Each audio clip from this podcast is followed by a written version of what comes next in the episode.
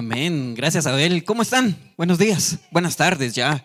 A los que vieron el mundial en la mañana, vieron la inauguración. Yo no me la, yo me la perdí, la verdad, pero espero que haya estado buena y espero que haya reprise, porque siempre es interesante ver cómo en cada cultura y en esta cultura, sobre todo de Qatar, ha de ser bien, bien interesante. Hay mucha, pues ustedes que ya lo vieron, seguramente ya saben, pero yo todavía sigo con la intriga, ¿será cómo, cómo será la vestimenta y todo eso? Así que no me cuenten, no me van a spoilear cómo es, por favor, se los pido, y ya, ya lo veré yo a tiempo. Quiero contarles que ya estamos a punto de terminar nuestro libro que estudiamos durante el año. ¿Quién se acuerda qué libro estudiamos este año? Primera de Corintios, es la primera carta escrita a los Corintios. Esta es la penúltima prédica. El próximo domingo terminamos. Lo dividimos a lo largo del año en diferentes series. Y esta serie se llama Transformados. Y estamos bien contentos de, de, lo que hemos logrado a través de estudiar todo este libro de Corintios, que tenía temas bien, bien conflictivos, especiales, que a veces causa temor. Y hoy vamos a hablar de uno que la verdad eh, es un poquito confuso es un poquito confuso porque va a hablar de los cuerpos de los resucitados. Ahora, yo no sé ustedes si en algún momento han asistido a algún velorio y se han, y, se han preguntado en alguna ocasión, porque viste que la Biblia habla sobre eh, lo, que gente resucitó y demás, se han preguntado alguna vez esa persona que murió y volviera a, a vivir, ¿cómo se vería? No sé si en algún momento ustedes han tenido esa duda o incluso tal vez incertidumbre, ¿no? No, tal vez nunca se murió. A lo largo del, relato bíblico vemos varias apariciones de, resucitados. En 2 Reyes, capítulo 4, está el hijo de la tsunamita. En Marcos, capítulo 5, está la hija de Jairo. Eh, vemos en, en Juan capítulo 11, que Lázaro es levantado de los muertos después de cuatro días, y uno le causa intriga, ¿no? ¿Qué, habrán visto? ¿Qué habrá pasado en ese tiempo cuando, cuando estuvieron muertos? Hay películas que se han escrito, hay casos. Majo Valle, una de nuestras líderes, eh, tuvo una experiencia donde su hija falleció, oró y lo contó acá, lo contó acá. y, Dios le permitió resucitar, pero muchas veces vemos estos cuerpos resucitados inmediatamente con el con el mismo cuerpo con el que fallecieron y vuelven a morir. Es más, cuando Jesucristo muere, dice, dice el relato en Mateo 27 que el velo se rompe de arriba hacia abajo y los sepulcros se abren, se abren y muchos resucitan.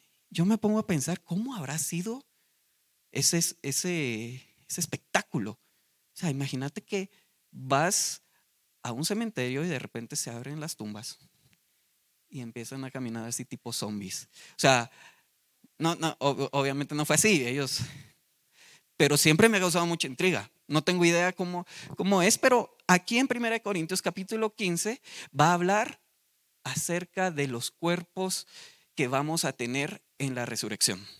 Entonces eso vamos a estudiar el día de hoy.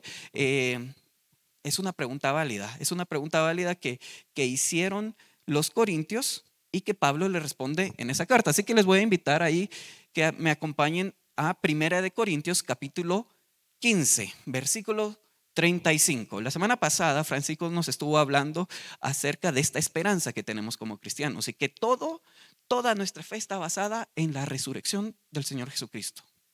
Sin eso, nuestra fe es vana, es vacía. Somos los los, que merecemos mayor lástima de todo el mundo, porque creemos en esto, creemos que Jesucristo resucitó, pero si eso no pasó, entonces van en nuestra fe. Entonces es un tema súper, súper relevante. No solo se trata de la muerte de Cristo, su sangre derramada para perdón nuestros pecados, sino se trata del Evangelio es completo cuando hablamos de la resurrección y la esperanza que nosotros tenemos. Pero bien, esta pregunta válida que hacen ahí los corintios y dice, pero alguien dirá, ¿Cómo resucitan los muertos? ¿Y con qué clase de cuerpo vienen? Pregunta válida. Todo mundo quisiéramos pensar que cuando resucitemos en el cielo, vamos a resucitar como cuando estamos en los, ¿en qué años se pondrían ustedes? Yo, yo a los 27 eh, 30, 30, dice Rose. Yo a los 27 estaba yendo bastante al gimnasio y estaba bien. Yo tengo 38, evidentemente ustedes se dan cuenta de que ya no estoy como, como se imaginarán en aquel entonces. Pero ¿saben algo más? Yo siempre fui flaco, siempre. Pero antes era mucho más flaco, muchísimo más flaco y, y eso me hacía que fuera bien acomplejado. Entonces yo nunca me pongo shorts, no me van a ver en shorts. Porque ya saben, aparte chuecas, flacas, pero bueno, yo digo, ojalá que la resurrección, el cuerpo que tenga cuadritos así musculoso, vamos a ver qué nos, vamos a ver qué nos dice la palabra del Señor. Pero en cuanto a esto, tengo que confesar algo. Hay un bully que vive dentro de mí. Entonces, como yo soy acomplejado por, por, por, por mi cuerpo, entonces nunca dejé que me fregaran mucho. Siempre estaba como que muy atento en los defectos de las otras personas. Es más, lo, lo, utilizo como mecanismo de defensa. Eh, aún, en, en, Job capítulo 31, uno dice mm, eh, que Job hizo pacto con sus ojos para no mirar a, a, una doncella para codiciarla. Entonces yo utilizo esto para cuidar mi santidad y mi visión. Entonces cuando yo veo a alguien, le veo el defecto. Entonces me puedes decir, eh, ¿Qué tiene esa persona? Ah, pues esa persona tiene, aunque, aunque sea que mastica mal el chicle, pero le sé el defecto. Entonces, no me anden preguntando después porque me van a poner en una posición incómoda, pero el punto aquí es, ¿qué cuerpo va a ser? La pregunta que hacían ahí los corintios era no una pregunta así como nosotros quizás en ignorancia o con curiosidad. Lo hacían porque en ese entonces, de la misma manera que los epicúreos valoraban la vida de solo una vez, eh, que los gnósticos valoraban solo el conocimiento y no les importaba el cuerpo, de la misma manera había gente que enseñaba desde el púlpito y decía que el cuerpo tenía mucho valor.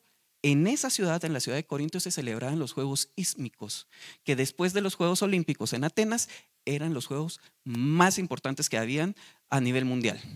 Entonces, cuando Pablo en 1 Corintios, en capítulo 5, 6, empieza a hablar de que yo de esta manera corro, no como, eh, eh, y de esta manera peleo, no como quien golpea el, el, viento, lo está diciendo con una analogía que podían entender, porque era muy valioso para ellos el cuidado del cuerpo. Y había gente en la iglesia que desde el púlpito estaba enseñando eso. Por eso en la, semana anterior, cuando dice las malas conversaciones corrompen las buenas costumbres, era porque estas filosofías que existían en esa cultura se estaban influenciando y el día de hoy pasa lo mismo. Hay mucha filosofía que se está infiltrando y que nos hace a nosotros como iglesia desviarnos y corrompernos. Pero fíjense, ahí vamos a versículo 36. Después de la pregunta, la respuesta de Pablo es necio.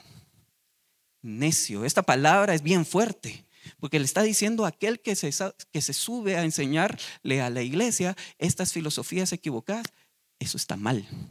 No los está regañando por ignorancia, porque es una pregunta inocente, es porque estaban enseñando algo de manera incorrecta. Entonces dice, les voy a enseñar qué va a pasar. Lo primero, necio, lo que tú siembras no llega a tener vida si antes no muere. Esto es bien importante porque nos hace, nos hace entender una idea acerca, de, acerca del cuerpo y de lo que va a pasar. Tiene que haber una sepultura. Tiene que haber una sepultura. Y fíjense lo que, cómo, cómo continúa en el versículo 37. Dice, y lo que siembras, no siembras el cuerpo que nacerá, sino el grano desnudo, quizás de trigo o de alguna otra especie pero Dios le da un cuerpo como Él quiso. Y cada semilla su propio cuerpo. ¿Qué está diciendo con esta analogía? Probablemente estaba esta idea de, tanto valor a la apariencia física que decían, si yo muero, ¿con qué cuerpo resucito? Y, como muchos de nosotros respondimos, ah, no, ojalá cuando, cuando tenía esa imagen. Pero la realidad es que cuando uno siembra algo, por ejemplo, sembramos una papa toda deforme, se desintegra, no sale una papa con cuadritos. Sale una planta que sale con diferentes tipos de, de formas.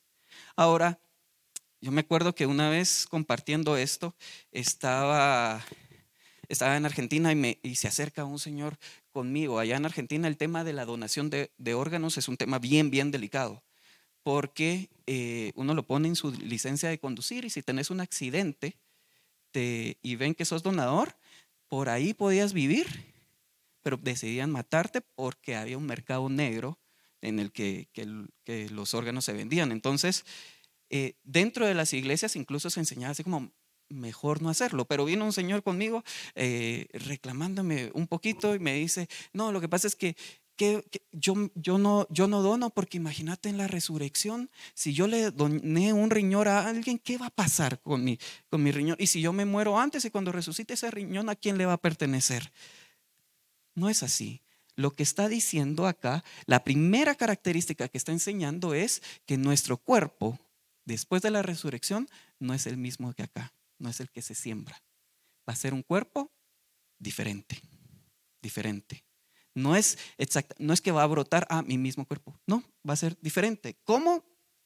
Ahorita vamos a leer un poquito ciertas características, pero ataca a esa filosofía que estaba pasando y que, y que le, le, daba mucha importancia al valor del cuerpo. Nada mal, es bueno cuidar nuestro cuerpo. El mismo Pablo lo, lo, lo está diciendo, de que nuestro cuerpo es templo del Espíritu Santo, que hay que cuidarlo, que nuestros miembros no tenemos que presentarlos para hacer lo incorrecto, sino lo correcto. Entonces, la primera característica es un cuerpo diferente. Pero vamos a seguir, vamos a seguir leyendo ahí. En el versículo 39. Ahora, yo sé que muchos se están sintiendo un poquito incómodos porque no estamos leyendo en la Reina Valera 60, yo estudié en Reina Valera 60 y me gusta la Reina Valera 60, pero no se entiende siempre, no siempre es la más fácil. Entonces, eh, para los que son vintage, así old school y les gusta la Reina Valera 60, todo bien. Eh, el idioma de Cervantes está bien, solo que yo ya no vivo en el tiempo de Cervantes, entonces me cuesta entender cuando me siguen hablando en el vosotros si queréis y tenéis. Yo hablo español latino. Entonces estamos utilizando la nueva Biblia de las Américas, una versión que también es una versión literal. No se asusten, no, no es que si no usamos la Reina Valera está todo mal, pero es más fácil de entender. Versículo 39 dice, de modo parecido, hay diferentes clases de carne, una para los humanos, otra para los animales, otra para las aves, otra para los peces. También hay cuerpos en los cielos y cuerpos sobre la tierra. La gloria de los cuerpos celestiales es diferente a la gloria de los cuerpos terrenales. El sol tiene una gloria mientras que la luna tiene otra y las estrellas tienen otra, y las estrellas se diferencian unas de otras por la gloria de cada una. Ahora, aquí Pablo está haciendo algo, está mostrando tres distinciones. Número uno, que el cuerpo de los humanos es diferente al cuerpo de las aves, de los animales, de los peces, que carecen de fe, que carecen de razón. Yo sé que muchos son amantes de los perros y dicen, no, es que mi perro es súper inteligente, ya solo le falta hablar. Eh, pero en realidad hay, una diferencia y es lo que Pablo está, marcando aquí. Número dos, está haciendo una diferencia entre dimensiones, cuerpos terrenales y cuerpos celestiales. Está hablando acerca de el sol, la luna y las estrellas. Y por último, hace una tercera distinción que es acerca de las glorias. Ahora, cada uno de estos elementos que él menciona brilla o emana luz, pero no, en realidad no todos. Dice y menciona también la luna. Ahora usted, yo sé que ustedes saben que la luna no tiene luz propia. La luna es un satélite, que lo que hace es que refleja la luz del sol y eso nos deja una, una enseñanza hermosísima. Fíjate algo bien interesante, no sé si se acuerdan, tal vez algunos de ustedes saben, que cuando, cuando Moisés se encontraba con Jesús, eh, perdón, con Dios en el monte Sinaí, él regresaba y su rostro resplandecía. Incluso, incluso después más adelante la Biblia dice que él tenía que usar un velo porque su rostro resplandecía. De la misma manera, nosotros no tenemos luz propia, pero cuando pasamos tiempo con Dios, reflejamos su luz, al igual que la luna, al igual que la luna. Y sabes, te voy a decir algo, se nota cuando pasaste tiempo con Dios. Es muy claro cuando pasaste tiempo con Dios y cuando no. Porque vas a emanar y vas a reflejar lo que aprendiste cuando estabas con Él. Y a nosotros quizás que nos hace falta pasar más tiempo con el Señor. Ahora, no solo eso, sino que la realidad, nuestro valor, lo que nosotros valemos más allá del valor intrínseco que tenemos por ser criaturas de Dios, porque Dios nos dio vida, es por aquello que como cristianos conocemos. Es la verdad del Evangelio. Esto, la palabra de Dios en 2 Corintios capítulo 4 nos dice que es un tesoro que está dentro de nuestro cuerpo y que nuestro cuerpo es como vasos de barro vasos de barro. Ahora déjenme contarles una historia. Recientemente estuve en México y nos hicieron eh, pasar por, un, por el chequeo, ¿no? Por el chequeo de las maletas y todos íbamos con equipaje de mano. Y cuando paso, eh, yo llevaba una crema de peinar y me dicen, mira, más de 200 mililitros no se puede pasar, no, no ingresa. Agarraron a la basura. Y yo, bueno, no me va a poner nada en el pelo esta semana, no pasa nada. Pero después venía una pareja que quiero mucho. Y le pregunté antes de decir, contar esto, pero miren, pues, pasa él y todo bien, pero pasa ella y tiene cremas, como buena mujer, cuidándose. Tiene sus cremas, sus cosméticos y es más. Y, y tenía cremas, digamos, de un valor bajo, entonces, ah, no pasa nada. Ella le hablaba a la, a la encargada, a la oficial, le hablaba de una manera tan amable, así como, no, mi amor, por favor, mira, esto, esto de verdad vale mucho dinero, esto déjamelo por favor pasar. Mira que es súper importante, son mis cremas Christian Dior. Por favor, estas no me las hagas tirarme. Yo solo por la manera tan amable que le hablaba al oficial, lo hubiera dejado pasar. Porque de verdad, impresionante. Yo me hubiera enojado. Pero ella la hablaba dulce y firme. No se puede pasar. Y le mostraba, mira, el botecito sí dice 250 mililitros, pero si te das cuenta era transparente. El líquido que tenía era menos. O sea, es lógico. ¿Cómo va a ser que no puede pasar? no puede pasar. Entonces, ¿qué puedo hacer? Pues lo único que puedo hacer es conseguir otros frascos que tengan, eh, que en su etiqueta diga que son de menor cantidad y así lo puede pasar. Ah, bueno, entonces se sale del aeropuerto y va a buscar ahí qué es, qué es lo más cercano. Y encuentra una farmacia. Y en la farmacia los frascos que encontró eran para muestras de heces y de orina. Y la cremita Christian Dior terminó en un frasquito de muestra de heces. ¿Dónde estaba el valor? El valor estaba en lo que estaba dentro. Y eso es lo que nos dice ahí 2 Corintios 4, 7. Pero tenemos este tesoro en vasos de barro para que la excelencia del poder sea de Dios y no nosotros. Es que lo que tenemos realmente que podemos comunicar, compartir, testificar de que funciona el poder del Evangelio, no importa cómo es nuestra figura. Lo que importa es lo que nosotros podemos ofrecer al compartirlo. Pero sigamos leyendo, ya vimos la primera característica de cómo van a ser nuestros cuerpos, esos cuerpos 2.0. Así se llama la prédica, cuerpos 2.0. Yo no le puse el nombre, se lo puso alguien que es muy bueno y creativo y le dijo, ah, vamos a hablar de cuerpos 2.0. Súper buenísimo estos cuerpos 2.0, número uno, van a ser diferentes a nuestros cuerpos que tenemos actualmente. Número dos, veamos ahí versículo 42, sigan la lectura conmigo, dice, así es también la resurrección de los muertos. Se siembra un cuerpo corruptible y se resucita un cuerpo incorruptible. Se siembra en deshonra, se resucita en gloria. Se siembra en debilidad, se resucita en poder. Ahora, aquí está haciendo algo Pablo muy, muy, muy interesante. Está diciendo que nuestros cuerpos no solo van a ser diferentes, sino van a ser incorruptibles, no se van a desgastar. No van a sufrir el desgaste y la, debilidad, la carencia, el, el agotamiento que sufre o que sufrimos hoy por hoy a causa del pecado. Es cuando, cuando Dios creó a Adán, le dijo, no comas de este árbol, porque cuando comas de este árbol, ciertamente vas a morir. Si él no hubiera comido, ¿qué hubiera pasado? Perpetuidad, que es diferente de eternidad. Eternidad es sin principios y fin. Perpetuidad es, tiene un inicio, pero no tiene fin. Ahora, come y sabemos y todos experimentamos, porque tenemos seres queridos que han muerto y el cuerpo se desgasta. Incluso habla de deshonra, pero este nuevo cuerpo va a ser incorruptible, que no va a tener deshonra, que no se va a debilitar, que es con poder, que es con gloria. Esto es increíble. Ahora, tengo que decirles, yo soy pastor de jóvenes, como, como dijo Abel, y constantemente vienen jóvenes, adolescentes más chiquitos, son crueles, de verdad son crueles ellos. Yo tengo 38 ya.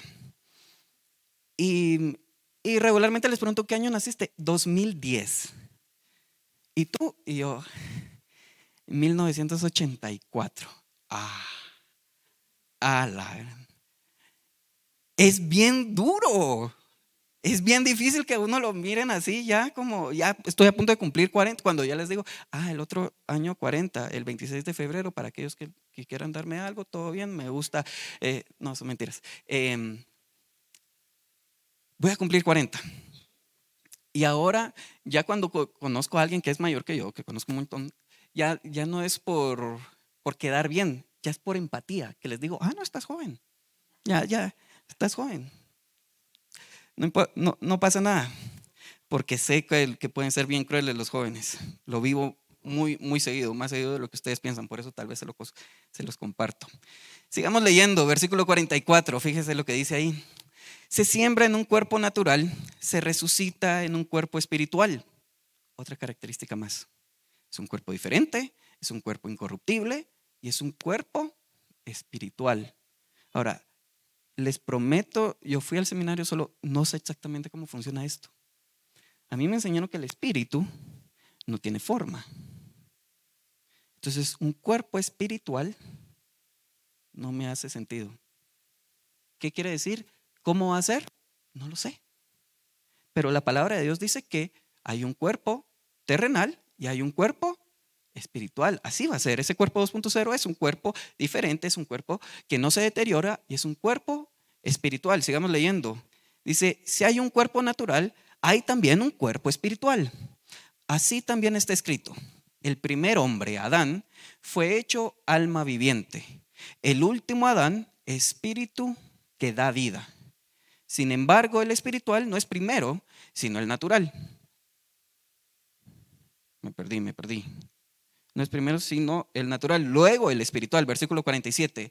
El primer hombre es de la tierra, terrenal. El segundo hombre es del cielo. Como es el terrenal, así también son Así son también los que son terrenales, y como es el celestial, así son también los que son celestiales. Y tal como hemos traído la imagen del terrenal, traeremos también la imagen del celestial. Esto digo, hermanos, que la carne y la sangre no pueden heredar el reino de Dios, ni lo que se corrompe, hereda lo incorruptible. Aquí Pablo está haciendo algo bien interesante y habla del primer Adán, que fue hecho espíritu, eh, eh, alma viviente. Ahora, Dios lo forma del polvo de la tierra y por eso dice, Él es terrenal, porque viene del, de la tierra y sopla aliento de vida, sopla neuma, sopla el espíritu y eso da vida. Pero después dice el postrer Adán. Ese postrer Adán está hablando del Señor Jesucristo. Y dice que es el alma que vivifica, porque es a través del Señor Jesucristo que nosotros podemos tener vida. Donde está el Espíritu de Dios, allí hay vida. Donde no está el Espíritu de Dios, no hay vida. Dios nos atrae y el Espíritu Santo nos convence de pecado, justicia y juicio y el Espíritu el Espíritu Santo nace dentro nuestro cuando nosotros nos convertimos en cristianos. En Juan capítulo 3 le va a decir, el que no nace de agua y del Espíritu no puede conocer al Señor. El Espíritu da vida. Y este postrer Adán que está hablando es el Señor Jesucristo hay cuerpos terrenales y vamos a hacernos todos, cada uno de nosotros, por más descendencia europea que tengas, que tengas apellidos así, Sanunchini, qué sé yo, si sos Alfonso, así como yo, eh, todos tenemos y todos nos vamos a parecer a Adán. Todos tenemos eso mismo, eso es lo que nos está diciendo la palabra de Dios, pero muchas veces nos hace falta parecernos al postrer Adán, al Señor Jesucristo. Fíjate, Filipenses capítulo 3, versículo 21 dice que Dios Él dice que nos va a transformar este cuerpo de humillación para que sea semejante al cuerpo de la gloria suya por el poder por el cual también sujetará a sí mismo todas las cosas. El versículo 20 de ahí de, Filipenses capítulo 3 dice, porque nuestra ciudadanía está en los cielos, de donde también ansiosamente esperamos a un Salvador, al Señor Jesucristo. Tú y yo podemos experimentar hoy quizás no ese cuerpo 2.0, pero sí podemos ya empezar a reflejar al Señor Jesucristo en nuestra vida y en nuestra manera de andar. Porque ya, ya somos ciudadanos del suelo y tenemos que ser semejantes a como es el Señor Jesucristo. Esta semana vino un joven a mi oficina y estábamos platicando un poquito. Y me dice, mira, hay ciertas cosas que hasta el día de hoy todavía no puedo dejar, ciertos hábitos. Eh, por cierto tiempo lo he podido detener, pero la realidad es que todavía estoy luchando con ciertas cosas. Y le digo yo, ¿sabes qué? Pablo habla de eso. Y Pablo va a decir, yo aún lucho y lo que quiero hacer, eso no hago. Y lo que no quiero hacer, eso sí hago. Y va a decir, miserable de mí, ¿quién me librará de este cuerpo de muerte? Pero la palabra de Dios también dice en Gálatas 2.20, con Cristo estoy juntamente crucificado y ya no vivo yo, mas Cristo vive en mí. Le digo, ¿sabes qué pasa? Que todavía está muy vivo tu viejo hombre. Todavía está muy vivo debería estar muerto. La palabra de Dios nos dice, haced morir lo terrenal en ustedes. Y muchas veces no queremos hacerlo morir. No queremos reflejar a ese, a ese nuevo Adán. Mantenemos ciertas cosas. Ah, en algunas cosas sí quiero que Dios me cambie, pero este pecado lo mantengo aquí oculto porque en esto no quiero, en esto voy, sigo siendo terrenal. Y nos acostumbramos a vivir una vida así. Y tenemos a ese viejo hombre, ese viejo Alain, muy vivo. Y la ordenanza es hacerlo morir, que muera. Y eso, y eso es algo que nosotros tenemos que hacer. Pero sigamos avanzando en el pasaje y vamos al versículo 51. Y aquí Pablo va a hacer un giro. Les va a mostrar algo súper, súper interesante a los corintios, algo que ellos no sabían. Probablemente ustedes, si ya llevan tiempo en la iglesia, ya lo saben, pero ellos no lo sabían. Y les dice, Así que les digo un misterio, pero algo que no sabían. Dice, no todos dormiremos. Significa no todos vamos a morir, pero todos seremos transformados. Así se llama nuestra serie, la serie, esta última parte de 1 Corintios, transformados. Todos seremos transformados. En esa época todos vivían con la idea de que Jesucristo iba a venir pronto. Pero todos creían que todos iban a morir. Pero aquí él revela un misterio, algo que no se había dicho antes. Acerca de la resurrección se había hablado mucho, pero acerca de la transformación no se había hablado. Luego lo amplía en 1 de Tesalonicenses capítulo 4, del 13 al 18, va a decir, eh, así que hermanos míos, no quiero que ignoréis acerca de los que duermen como aquellos que no tienen esperanza. Nosotros tenemos esperanza gracias a la obra del Señor Jesucristo. Dice, los muertos en Cristo resucitarán primero, luego nosotros, los que hayamos quedado, seremos arrebatados juntamente con Él. Ahora, esto los corintios no lo sabían. Pablo se los está revelando ahí. Y fíjense cómo sigue, cómo sigue el versículo, versículo 52. En un momento, en un abrir y cerrar de ojos, a la trompeta final, pues la trompeta sonará y los muertos resucitarán incorruptibles y nosotros seremos transformados, porque es necesario que esto corruptible se vista de incorrupción y esto mortal se vista de inmortalidad. Nuestros cuerpos van a ser diferentes, nuestros cuerpos van a ser espirituales, nuestros cuerpos van a ser incorruptibles y nuestros cuerpos van a ser inmortales. Es necesario que sea así. El mismo plan que Dios tenía no va a cambiar, simplemente Él ya estaba en control en su soberanía, sabía todo exactamente cómo iba a pasar. Nosotros tenemos esta esperanza y podemos vivir de acuerdo a esta esperanza. Vamos a ir terminando con, el pasaje, versículo 54 dice, Pero cuando esto corruptible se haya vestido de incorrupción y esto mortal se haya vestido de inmortalidad, entonces se cumplirá la palabra escrita. Algo para destacar en estos versículos. Cuando esto corruptible se vista de incorruptible, ¿cómo es eso? La idea que está haciendo ahí Pablo, o a lo que se quiere referir es, ahorita con el Mundial pasa mucho, ¿no? Allá están las, las costarricenses vestidas con su, con su camiseta de Costa Rica. ¿Por qué? Porque se identifican y se vistieron con algo que las identifica como costarricenses. Nosotros los de Guate sabemos que no vamos al Mundial porque pues somos, ya saben ustedes, ya, ¿para qué les digo? Pero algunos les vamos a otros países y nos vestimos y nos identificamos, simpatizamos con alguien. La misma es la idea. Cuando yo me visto de lo incorruptible, me estoy identificando con aquel que es incorruptible. Me tengo que vestir de nuevo. Dice, revestíos del nuevo hombre, despojaos del viejo hombre, dejad lo terrenal. Es una identificación que puedo tener con el Señor Jesucristo. Y va a decir algo. Devorada ha sido la muerte la muerte en victoria. En Reina Valera 60 dice sorbida. Sorbida ha sido la muerte. Básicamente la idea es de se la, se la comió, la devoró. Me gusta más que diga devorado que sorbido. Sorbido me recuerda cuando uno toma café. Entonces, no. Devorada ha sido la muerte en victoria. Versículo 55. ¿Dónde está muerte tu victoria? ¿Dónde está sepulcro tu aguijón? El aguijón de la muerte es el pecado y el poder del pecado es la ley. Pero a Dios gracias que nos da la victoria por medio del Señor Jesucristo. Nosotros como creyentes no tenemos temor a la muerte.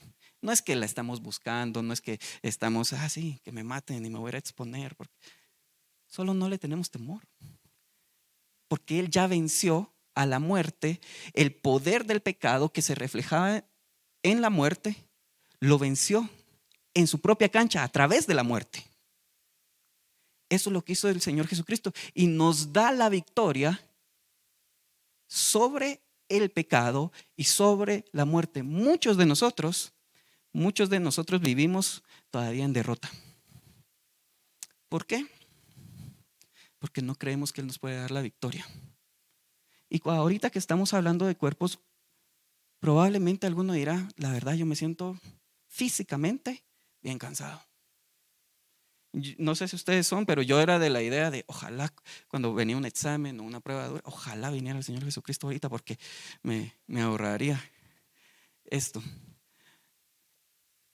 Pero nos sentimos cansados, agotados, cargados.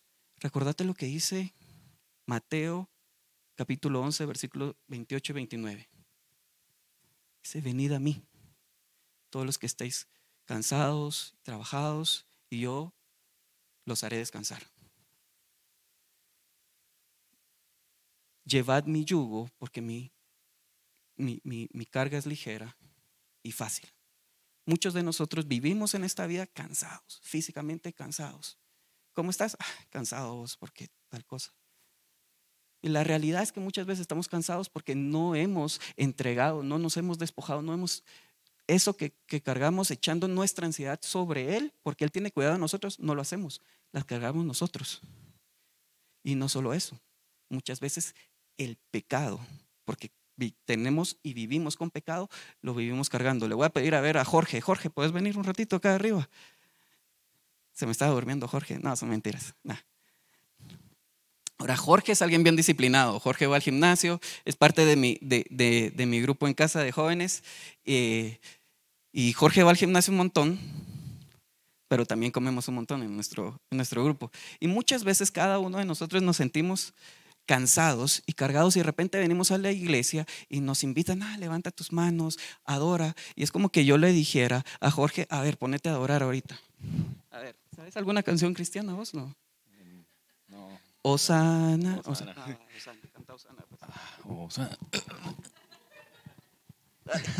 Osana. en las alturas. Gracias, Jorge. Un aplauso para Jorge. En nuestras vidas muchas veces vivimos cargados. La palabra de Dios nos dice, despojate del peso y del pecado. El Salmo capítulo 32 dice algo hermoso.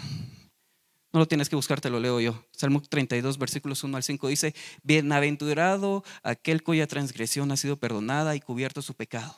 Bienaventurado el hombre a quien Jehová no culpa de iniquidad y en cuyo espíritu no hay engaño. Mientras callé, se envejecieron mis huesos, en mi gemir todo el día. Porque de día y de noche se agravó, agravó sobre mí tu mano. Se volvió mi verdor en sequedades de verano.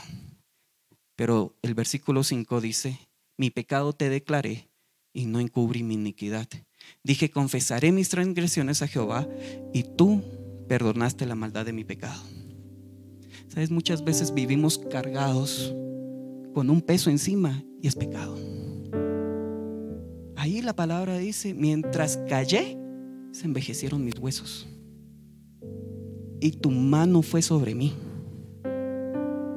Pero declaré mi pecado confesé y tú me perdonaste y sentí alivio. Nosotros podemos empezar a experimentar esa vida. Nosotros podemos em-, empezar a experimentar esa nueva vida. Podemos ser semejantes a Jesucristo y ya vivir sin esas cargas del pecado. Pero tenemos que confesarlo. Mientras no lo confeses, probablemente vas a seguir viviendo de la misma manera.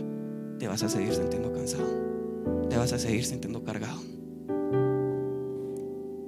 Este es el momento en que tienes que hacerlo. ¿Quieres experimentar esa nueva vida? El, cuerpo va a suceder cuando suceda, ya sea que muramos, ya sea que el Señor venga, eso va a suceder. Pero la vida, la nueva vida, la puedes experimentar hoy. Va a ser un cuerpo diferente, va a ser un cuerpo inmortal, incorruptible, que no se debilita. Hoy puedo empezar a experimentar esa vida lejos de mí. ¿Por qué? Porque Él ya cargó y sabes, hay alguien que te va a acusar. El acusador de los hermanos, el enemigo va a estar, sos un hipócrita. ¿Cuántas veces has intentado? Sos un hipócrita. Pero puedes confiar que el Señor clavó en la cruz el acta de decretos que nos era contraria. Y confiar en su promesa que dice que si confesamos nuestros pecados, Él, Él, Él es fiel y justo para perdonar nuestros pecados y limpiarnos de toda maldad y empezar a vivir esa nueva vida. Vamos a terminar con el último versículo del capítulo. Versículo 58. Fíjate lo que cómo concluye Pablo aquí hablando de todo este tema de la resurrección. Dice, "Por tanto, mis amados hermanos, estén firmes, constantes, abundando siempre en la obra del Señor, sabiendo que su trabajo en el Señor no es en vano. ¿Sabes? Te dice, manténete firme, constante, no solo un ratito y después, como el grupo de gorditas que dice, el lunes empiezo, no. Constante abundando, abundando en la obra del Señor. ¿Cuándo? Siempre. ¿Cuántos de ustedes sirven? Ah, yo sirvo, pero los domingos en la mañana solo un servicio, pero poneme aquí porque aquí me gusta, esta área no me gusta. La palabra del Señor dice abundando en la obra del Señor siempre. Cuando Dios nos llamó hacia Él, Dios nos llamó para que le sirvamos. Cuando Dios sacó de Egipto a su pueblo, le dijo Moisés, decile al faraón, decile que, quiero que, me que dejen de servirte a ti para que me sirvan a mí. La posición no cambia, siempre seguimos siendo siervos. Solo la diferencia es a quién servimos. ¿Y cuándo tenemos que servir? Siempre, 24/7. No es solo un ratito, no es solo el sábado, no es solo el miércoles, no, siempre. Abundad en servir al Señor siempre. ¿Por qué? Aquellos que tenemos esta esperanza, aquellos que sabemos esto, sabemos que el Señor es galardonador de los que le buscan. Sabemos que hay una recompensa por el trabajo que hicimos aquí. Les voy a pedir, les, voy a pedir que, se, que se pongan de pie y también mientras, mientras la banda se acerca, vamos a responder a Dios en adoración. Y quizás fue este es el día en que te diste cuenta de, hey, yo tengo que hacer algo, porque la realidad es de que tengo que confesar mi pecado. Y le voy a pedir a los ancianos, le voy a pedir también a aquellos que están en la residencia pastoral que vengan acá al frente. Y si tú necesitas venir y confesar, aquí nadie te va a juzgar. Nadie te va a juzgar, nadie te va a condenar. La palabra de Dios nos dice que ninguna condenación hay para aquellos que están en Cristo Jesús. Nadie te va a condenar. Todos, todos tenemos que descansar en, el Señor. Así que yo te voy a pedir que por favor, mientras estamos orando, si Dios te habló hoy y dices, hey, Señor, yo tengo que confesar mi pecado, vengas y lo hagas. Y si no conoces esta esperanza que nosotros tenemos, también vengas y, vengas con alguno de nosotros y les ves, hey, yo quiero conocer al Señor, yo quiero conocer lo que están hablando. Los invito a que oren conmigo. Padre, gracias Señor. Gracias porque tu palabra nos enseña tanto. Gracias porque en tu palabra encontramos esa esperanza que muchas veces aquí en la tierra no la vamos a tener. Gracias Señor porque tú nos invitas a acercarnos a ti. Te pido, te pido Señor, te pido Señor que me perdones por mi incredulidad. Te pido Señor que me perdones por el pecado que he venido arrastrando. Te pido Señor que me limpies Señor. Yo creo en ti y creo lo que tú has hecho. Yo creo en tu bondad. Gracias Señor porque en ti hay esperanza. Porque por tu muerte tienes victoria tenemos la victoria sobre la muerte y sobre el pecado. Señor, ayúdanos a vivir hoy ya de esa manera. Te lo pedimos, Padre, en el nombre de Cristo Jesús. Amén.